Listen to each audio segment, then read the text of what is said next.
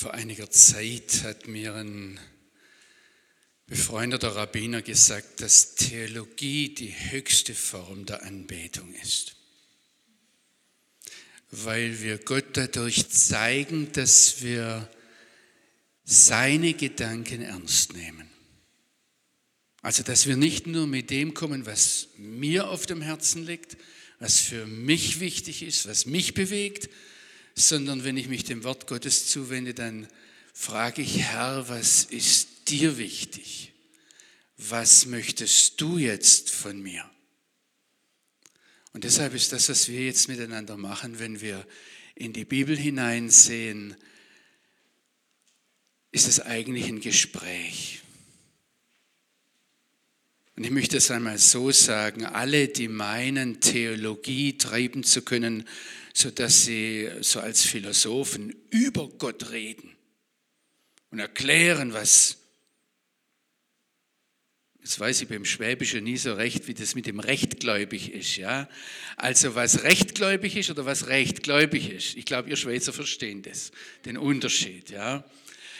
Ähm, also ich denke, jeder, der sich so über das Wort Gottes erhebt, auch wenn er es ganz, ganz fromm macht und ganz rechtgläubig macht, ja, da, der überhebt sich selbst. Und ich möchte euch jetzt einfach nochmal einladen. Vater, wir wollen als deine Kinder zu dir kommen. Ich bitte dich, dass du jetzt in unsere Mitte trittst und dass du uns mit deiner Gegenwart segnest und dass du uns durch dein Wort berührst und durch dein Wort bevollmächtigst, veränderst, sodass wir in diese Welt hineingehen als Werkzeuge in deine Hand, dass du uns gebrauchen kannst zu deiner Ehre. Sodass es am Schluss nicht nur hier im Tal die Tuner sind, die dich loben, sondern dass es die Berge sind. Dass es ein Lobpreis ist, der nicht überhört werden kann. Danach sehnen wir uns. Amen. Es ist etwas Faszinierendes, etwas Atemberaubendes, etwas, das gar nicht beschrieben werden kann, genug beschrieben werden kann, wenn der lebendige Gott, der Schöpfer des Himmels und der Erde, also der, der, ich dachte es heute Morgen, nicht nur die Jungfrau hingesetzt hat, die da oben, ja, nicht irgendeine hier, ja, sondern der auch, wenn er erscheint oder wenn er sich tatsächlich sehen lässt, die so kurz wegbläst, ja. Überlegt mal, wie lange ihr, wie viel Bagger ihr Schweizer bräuchtet. Ja, also der Allmächtige, der möchte uns, der möchte mir, der möchte dir etwas sagen. Das ist atemberaubend. Und jetzt muss ich sagen, wenn ihr El Shaddai mit der Allmächtige übersetzt, und ich weiß, die meisten Bibelübersetzungen machen es, äh, da schummelt ihr eigentlich. Also allein El ist schon der Allmächtige. Und was ist dann Shaddai? Ich habe das in meiner Abraham-Serie gemacht und ich könnte jetzt sagen, guck nach auf der Webseite. Ja. Äh, ähm, Shaddai, wenn ich das auf Hebräisch sage, das ist der, der genug ist. Da könnt ihr jetzt weiterdenken. Das wäre eine ganze eigene, das ist eine ganze eigene Predigt für sich. Ja. Das ist der Allmächtige, der genug ist. Jesus sagt es mal anders, trachtet zuerst nach dem Reich Gottes, nach seiner Gerechtigkeit, dann habt ihr alles andere. Und ich, also wer den El Shaddai kennt, den, den Allmächtigen, der genug ist, der dann vielleicht auch manchmal sagt, jetzt reicht's, ja, also ist genug. Ähm, wenn wir keine Grenzen kennen, ja. Aber wer den El Shaddai kennt, und wer mit ihm lebt, der hat eigentlich nie einen Grund zu klagen, nie einen Grund, noch was zu erbitten. Ansonsten bezeugt er durch das, dass er nicht genug hat. Und dass er ihn irgendwie doch nicht kennt. Ja, also das ist, ist, ist, ist eine ganz haarige Sache. Aber jetzt wollte ich eigentlich auf was anderes raus. Ich wollte euch heute Morgen eigentlich nur einen Bierdeckel bringen. Ähm, das Ding da, ja. Das könnt ihr nachher draußen mitnehmen. Ich werde ich werd heute Morgen nicht mehr als über das sprechen. Wenn Gott zu uns redet, wenn dieser überwältigende Schöpfer des Himmels und der Erde auf uns zukommt, dann wissen wir, dann wisst ihr hoffentlich hier in der Pfimi, dass es eine Botschaft gibt, die ihm so auf dem Herzen brennt. Der Uli hat heute Morgen damit begonnen. Ich fand es ganz toll. Es gibt eine Botschaft, die ihm so auf dem Herzen brennt, dass die ganze Welt es hört. Eigentlich dürftet ihr nicht hier unten sitzen, sondern jeder müsste auf einem Berggipfel stehen und es laut rausschreien. Mit aller Macht, die wir haben, dass Jeshua, dass Jesus gekommen ist, Sünder selig zu machen. Ich hoffe, da stimmen wir miteinander überein. Deshalb hat Jesus seine Jünger ausgesandt bis an die Enden der Erde und hat gesagt, mache zu Jüngern alle Völker.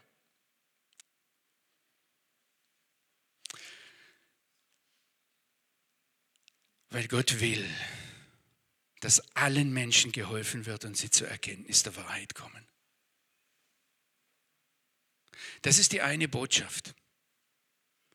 Und ich hoffe, die steht sehr im Zentrum bei euch in der Gemeinde. Ja? Ich habe immer die, gedacht, die Pfingstler sagen ab und zu mal Amen. Also ich, ich habe dann, ich weiß es nicht, ja. Ich, ich komme aus dem, aus dem steinernen, glöchernen Pietismus und weiß daher nicht so recht, wie das ist, ja. Aber wenn, wenn ihr alle so stumm da sitzt, erschlagen, ich weiß es nicht. Also Jesus ist gekommen und wir haben, wir sollen das hinausrufen in diese Welt. Jetzt ist meine Frage an euch. Wisst ihr, wenn ich euch jetzt so ganz schnell erwischen würde, beim Lobpreis auf dem Waisenhausplatz oder wo auch immer, ja, äh, wisst ihr, dass es noch eine Botschaft gibt, die Gott so auf dem Herzen brennt, dass er einen Missionsbefehl gegeben hat? Also ich würde dann gleich die Bibelstelle fragen, ja. Wo steht's? Und es soll nicht so sein, dass da so eine Wahrheit steht, die dir jetzt mal oder euch mal so wichtig wurde, dass er sagt, das muss jetzt raus, dass die Erde erwärmt wird, ja, und wir müssen was dagegen machen. Ich weiß es nicht, das steht, glaube ich, nicht in der Bibel, aber macht ja nichts, ja. Ähm, äh, äh, es kann ja irgendwas anderes sein, ja. Das kann ja die Sache, dass der Staat ist. Ah, aber wo steht's? Auf dem Bierdeckel. Also es steht in einem, ich möchte eigentlich, dass ihr, dass ihr nachher gar nicht mehr aufschlagen müsst, sondern dass ihr es wisst. Ja. Es ist Kapitel 31 von Jeremia. Was da wörtlich steht, steht hier wörtlich auf dem, auf dem Bierdeckel auf Hebräisch.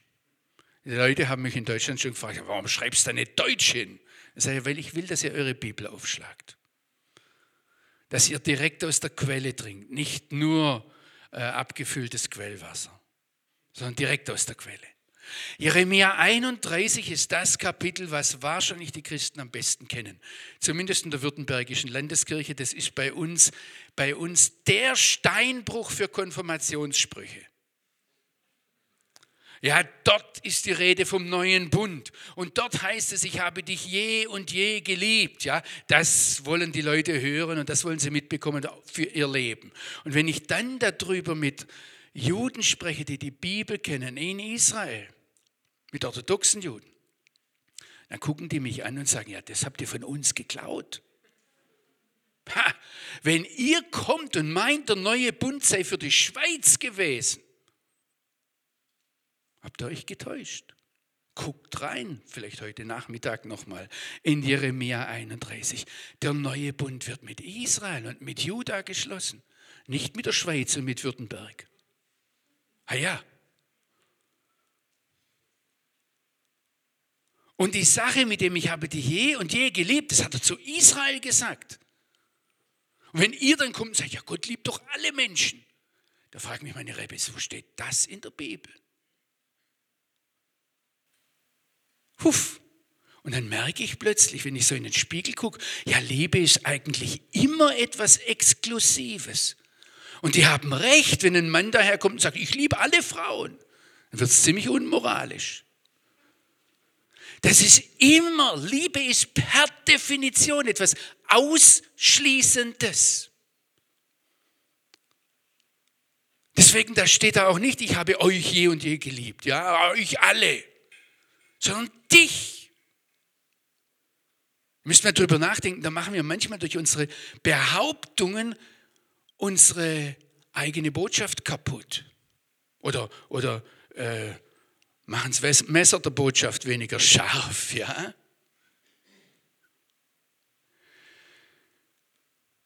Jetzt steht in Jeremia 31 ein Vers, der ist an mich. Da können die besten Rabbiner nichts dagegen sagen. Und der steht seit zweieinhalbtausend Jahren dort für mich. Da heißt es, Shim'udvar Adonai Goyim. Höret das Wort des Herrn, ihr Goyim, ihr Nichtjuden.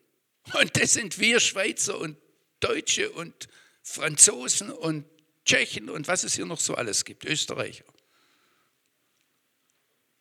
Nichtjuden. Und dann geht es weiter und ich bin im Vers, äh, in eurer Bibel wahrscheinlich im Vers 10, ja. In der hebräischen Bibel ist es Vers 9. Da wird beim Jeremia 31 etwas äh, komisch gezählt, aber ähm, jetzt geht es weiter. Shem also höre das Wort des Herrn, ihr Nichtjuden. Und sagt es, verkündet es, ruft es hinaus auf den Inseln in der Ferne. Und jetzt kommt die Botschaft. Die Botschaft ist Mesere Israel Jekabzeno. Derjenige, der Israel zerstreut hat, der es worfelt, der wird es auch wieder sammeln. Und wird es hüten wie ein Hirte seine Herde. Also, um was geht es? Um das jetzt mal auf Deutsch so klar zu sagen, Uli, falls es ihr Schweizer missverstehen könnt, muss gleich kommen und es in Schweizerdeutsch sagen. Es ist wichtig, es geht ums Volk Israel und es geht ums Land Israel und es geht um die Verbindung zwischen Volk Israel und Land Israel. Das ist die Botschaft, die raus muss. Die man fern auf den Inseln hören muss. Und dass Gottes ist, der das Volk aus dem Land herausreißt und die ganze Welt hinausstreut. Und dass der lebendige Gottes ist, der das Volk wieder sammelt. Ich muss euch jetzt sagen, wir leben alle, wir leiden alle unter einer 2000-jährigen anti-jüdischen Tradition und Theologie, die das Land für irrelevant erklärt hat, die meint, das Volk Israel ersetzt zu haben und dann dick betont, was stimmt, aber was stimmt eben ausgehend vom Land, dass Gott letztlich die ganze Schöpfung, die ganze Erde im Blick hat. Das stimmt. Aber es geht aus vom Land. Und es geht aus von diesem einen Volk. Und dann heißt es, so sehr hat Gott die Welt gelebt. Und dann kommt wieder die Sache mit Jesus, ja? Aber wir dürfen diese große Perspektive nie verlieren aus dem Augen. Das ging so weit, ich bringe jetzt mal den Martin Luther. Der hat ähm, ja manches geschrieben, was etwas deftig war, um das nett zu sagen. Und ich muss euch ganz klar sagen, er hat eigentlich gegen die Juden gar nicht viel geschrieben. Er hat meistens gegen die Israel-Freunde geschrieben. Gegen diejenigen, die plötzlich aufgrund von der Bibel gemerkt haben, oh, uns verbindet ja mit dem jüdischen Volk viel mehr.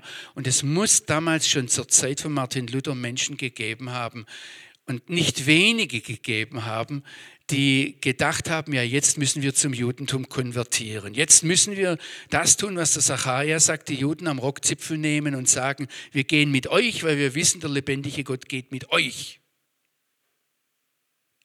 Und wenn ihr genau hinsetzt, sowohl die Schrift wieder die Juden und ihre Lügen, als auch wieder die Sabbater sind beides Schriften, die, die, die, das sagt er ganz klar im Vorwort, die an die Menschen gerichtet ist, die zu viel von Israel halten und zu viel von den Juden halten. Und in, der, in dem Traktat wieder die Sabbater lehnt sich dann der gute deutsche Reformator weit aus dem Fenster und sagt etwas, was heute wie ein Bumerang auf ihn oder die Lutheraner zurückkommt. Da sagt er nämlich, wenn die Juden tatsächlich, er sagt die Spinnen natürlich, ja, die haben nicht verstanden, dass man das alles vergeistlichen muss. Aber er sagt, wenn die Juden tatsächlich in ihr Land zurückkehren würden, Fürstentum bauen, also einen Staat bauen und Tempel bauen würden, um dann nach der Torah, nach dem Gesetz zu leben, so wie es da steht, dann wären wir die Ersten, die sich an ihre Fersen hefteten und selbst Jüden würden. Das muss man sich mal auf der Zunge zergehen lassen. Ich war mal so doof als guter Schwabe, naiv etwas, ja, habe das in Sachsen erzählt. Und da steht hinterher ein sächsischer Freund in seiner ganzen Breite auf und sagt, ihr Lutheraner, falls es hier welche gibt, ja, also versteht ihr, wenn man in Sachsen sagt, ihr Lutheraner, falls es hier welche gibt, ist wie wenn, wie wenn ich in Thun sagen würde, ihr Schweizer, falls es hier welche gibt, ja. In Sachsen sind alle Lutheraner. Also lutherischer als Sachsen geht nicht. Deswegen hat er ja auch Kanzleisächsisch zu, zu, zum Hochdeutsch erklärt, ja, so ungefähr. Und jetzt sagt dieser Freund, ihr Lutheraner, es ist passiert, sie sind zurückgekehrt. Geht und lasst euch beschneiden. Ah ja, wenn er Luther ernst nimmt. Jetzt ist das Verrückte, wo ist die christliche Gemeinde, die aufgewacht, nein, wo ist die christliche Gemeinde, die nicht nur behauptet hat, für uns ist die Bibel Wort Gottes, sondern die sich daran gehalten hat, die Missionare bis fern auf die Inseln geschickt hat, verkündet dass derjenige, der Israel zerstreut hat, der wird es auch wieder sammeln und hüten, wie ein Hirte seine Herde. Ich werde, also mir ist es ganz persönlich passiert. Ich muss dazu sagen, ich habe meinem Gegenüber Recht gegeben. Auf mich ist ein lieber Bruder zugekommen, als das mit Israel angefangen hat in unserem Leben, gesagt, Johannes, du hast dich auf Gemeindedienst vorbereitet, auf Mission, auf Evangelisation, auf Unterrichten einer Bibelschule und jetzt gehst du nach Israel. Was soll das Ganze? Bist du verrückt geworden? Und ich hatte ihm damals keine Antwort zu geben. Ich habe, habe das weitergegeben an meinen Vater im Himmel und habe gesagt, Vater, gib du ihm eine Antwort. Gib du mir eine Antwort. Und erst, ich muss sagen, erst Jahrzehnte später habe ich diese Stelle entdeckt. Da gibt es ja einen Missionsbefehl. Und versteht ihr, das Verrückte ist, weil die Gemeinden nicht gehen, sondern nur behaupten, wir glauben das Wort Gottes und wir tun das Wort Gottes. Weil die Gemeinden nicht gehen, hat sich Gott die UNO auserwählt. Also die Vereinten Nationen. Und die haben in den letzten 70 Jahren nichts Besseres zu tun, als das zu ihrem Hauptthema zu erklären, was wir eigentlich verkündigen sollten. Zählt mal UNO-Resolutionen. An manchen Stellen beschäftigt sich die UNO mehr mit dieser Verbindung zwischen dem Volk Israel, also dem jüdischen Volk und dem Land Israel. Die UNO nennt es heute, glaube ich, Palästina. Also das ist ja egal, ja. Es geht um diesen, diesen Streifen zwischen Mittelmeer und Totem Meer oder, oder Jordan, ja und im jüdischen Volk beschäftigt sich die UNO mehr in ihren Resolutionen mit, mit dieser Sache als mit dem Rest der Welt. So als gäbe es sonst keine Konflikte. Und ich verstehe, dass Araber, dass Palästinenser sauer sind und sagen, warum, warum sind wir euch eigentlich nicht wichtig? Warum ist ein Palästinenser nur wichtig, wenn er vielleicht von einem Juden umgebracht wurde? Aber wenn Tausende von Palästinensern in Syrien oder in Jordanien umgebracht werden, dann kümmert es die Welt nicht.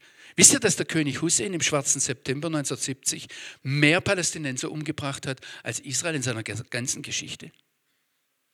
In einem Monat. Wir gehen drüber weg. Wisst ihr, dass in Syrien in den letzten zehn Jahren pro Jahr mehr Menschen, vielleicht sogar doppelt so viele Menschen, umgebracht wurden durch kriegerische Handlungen wie in 70 Jahren Geschichte Israels Alle Toten auf allen beiden Seiten, alle Menschenrechtsverletzungen, allen Terror zusammengenommen. Alle Toten, die durch diesen Konflikt ums Leben gekommen sind. In einem Jahr Syrienkrieg, an manchen Stellen doppelt so viel, wie in 70 Jahren Konflikt um Israel. Versteht ihr, das ist diese, diese Konzentration der UNO auf Israel ist lächerlich.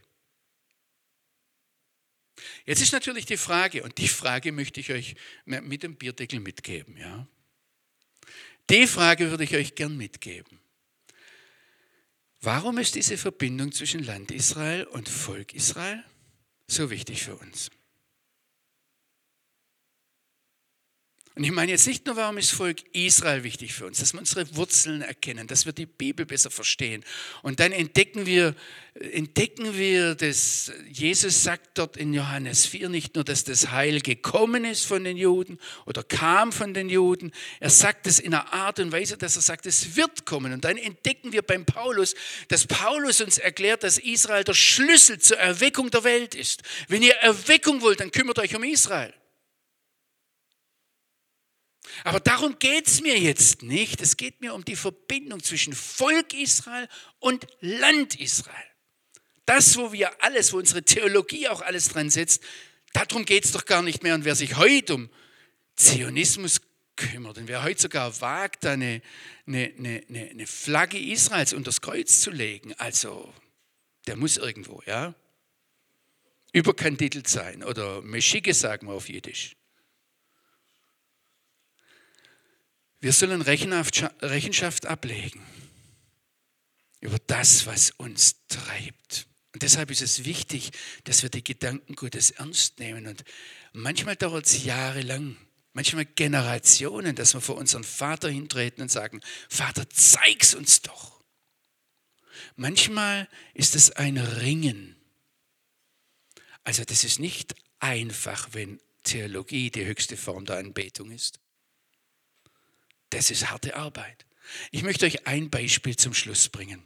Ein Beispiel, aber wisst ihr, was ich? Bei meinen Beispielen immer so, was das Problem ist, wenn ich denke, dann, ihr, ihr Schweizer seid ja praktisch und ihr seid manches, in mancher Hinsicht den Schwaben ähnlich, ja.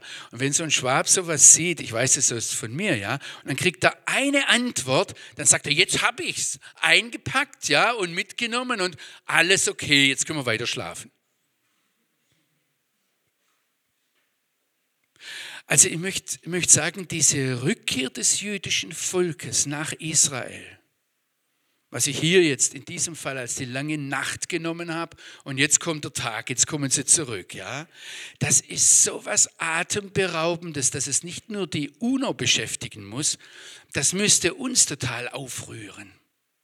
Ich weiß, es gibt christliche Theologen, die erzählen euch, dass das alles schon vor, vor zwei, zweieinhalbtausend Jahren irgendwann mit der babylonischen Gefangenschaft äh, erfüllt wurde. Und wer auf eine Bibelschule geht, dort wird es oft noch beigebracht, ja. Ihr lieben Leute, wer das behauptet, kennt die Bibel nicht und kennt die Geschichte nicht. Und ich sage das auch auf die Gefahr hin, dass hier ein Theologieprofessor sitzt, der das vielleicht ein Leben lang gelehrt hat. Er kennt die Bibel nicht, weil der Hesekiel in diesem Zusammenhang, ich bringe jetzt eine Sache heraus, sagt, ich werde nicht einen von ihnen zurücklassen. Und wenn ich Jeremia bringen muss, die Weinberge auf den Bergen Samarias, von denen er spricht, gab es nach der babylonischen Gefangenschaft nie. Als Jesus durch die Berge Samarias ziehen wollte, da haben ihn die Samaritaner Steine nachgeworfen. Und wenn er ein intelligenter Jude war, ist er weit außen rumgezogen, um nach Galiläa zu kommen. Aber der Jeremia spricht ausdrücklich von den Weinbergen in Samaria. Die hattet ihr seit zweieinhalbtausend Jahren nicht bis jetzt in diesen Tagen. Und zur Zeit von Jesus gab es mehr Juden in Babylon als im Land Israel. Und 600 nach Christus wurde der babylonische Talmud zusammengestellt, als das bis heute entscheidende, ich sage jetzt mal, rechtliche Diskussionen, Gesetzeswerk im Judentum. Und das Problem vom Propheten Daniel und von den Propheten Haggai und Zacharia und vom Esra und Nehemia war, dass das jüdische Volk eben nicht zurückgekehrt ist, als der Kyros gesagt hat, jetzt könnt ihr gehen. Die haben gesagt, aber Babylon ist doch viel besser. Aber jetzt, warum ist diese Sache mit Israel, dem Land Israel und dem Volk Israel, diese Verbindung, warum ist es so wichtig für uns? Für uns als Nichtjuden. Ich möchte euch da nochmal zum Abraham nehmen. Also damals, als er noch Abram hieß, ja, in 1. Mose 15. Da hat er ein Problem, Gott hatte ihm verheißen, eine Nachkommenschaft und ein Land. Und das mit der Nachkommenschaft, er hat sich die Sarah angeguckt und hat sich sich selbst angeguckt und hat gemerkt, er geht auf die 100 zu. Ich weiß nicht, ob wir hier jemanden haben, der schon auf die 100 zugeht, ja. Und dann guckt er die Sarah an. Also da muss man sich dann schon überlegen, man sollte es ja zu den eigenen Frauen vor allem nicht sagen, dass man älter wird, aber, aber irgendwie konnte er nicht mehr, ja. Und ähm, ich, ich sehe das dann vor mir, wie der Abraham also deshalb denke ich auch, dass der Abraham ein schwäbisches Gen hatte. Ja? Er hat nämlich den kleinen praktischen Vorschlag gebracht. Er ist nicht nur zu Gott gegangen und hat sich beklagt, sondern hat gesagt, ich habe eine praktische Lösung für das ganze Problem. Guck, da ist der Eliezer. Und wenn wir rein biologisch die, die Uhr tickt und, und so gegen Ende tickt, da ist der Eliezer. Der ist erprobt. Da muss man sich nicht mal auf ein Experiment mit dem neuen Kind einlassen. Ja? Man weiß ja nie, wie die sich entwickeln in der Pubertät. Ah ja, also Seid offen, seid's offen ja. Ähm, ich will das jetzt nicht zu sehr ausbreiten, aber niemand hat in der Hand. Man kann viel beeinflussen, aber in der Hand haben wir es nicht. Aber mit dem Eliezer, ja, mit dem Eliezer, der ist erprobt. Da wissen wir, wo, der hat es gezeigt, dass er loyal ist. Und sagt Gott, ah, ah. Und ich sehe, wie der lebendige Gott in Abraham liebevoll an der Hand nimmt, aus dem Zelt zieht und sagt, guck mal, zähl die Sterne. Abraham sagt, ja, ich, ich entscheide mich, dir zu glauben. Ich pack's nicht.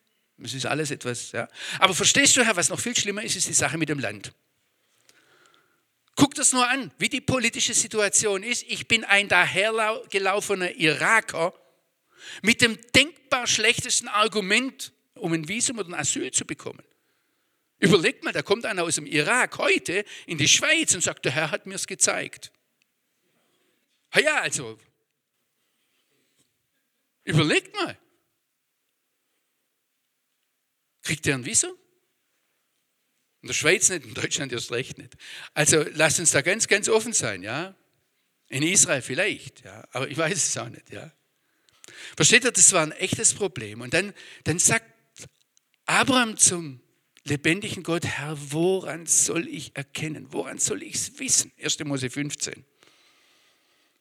Und äh, ich, ich bin jetzt nicht so gemein, dass ich frage, wer kennt die Antwort Gottes an den Abraham?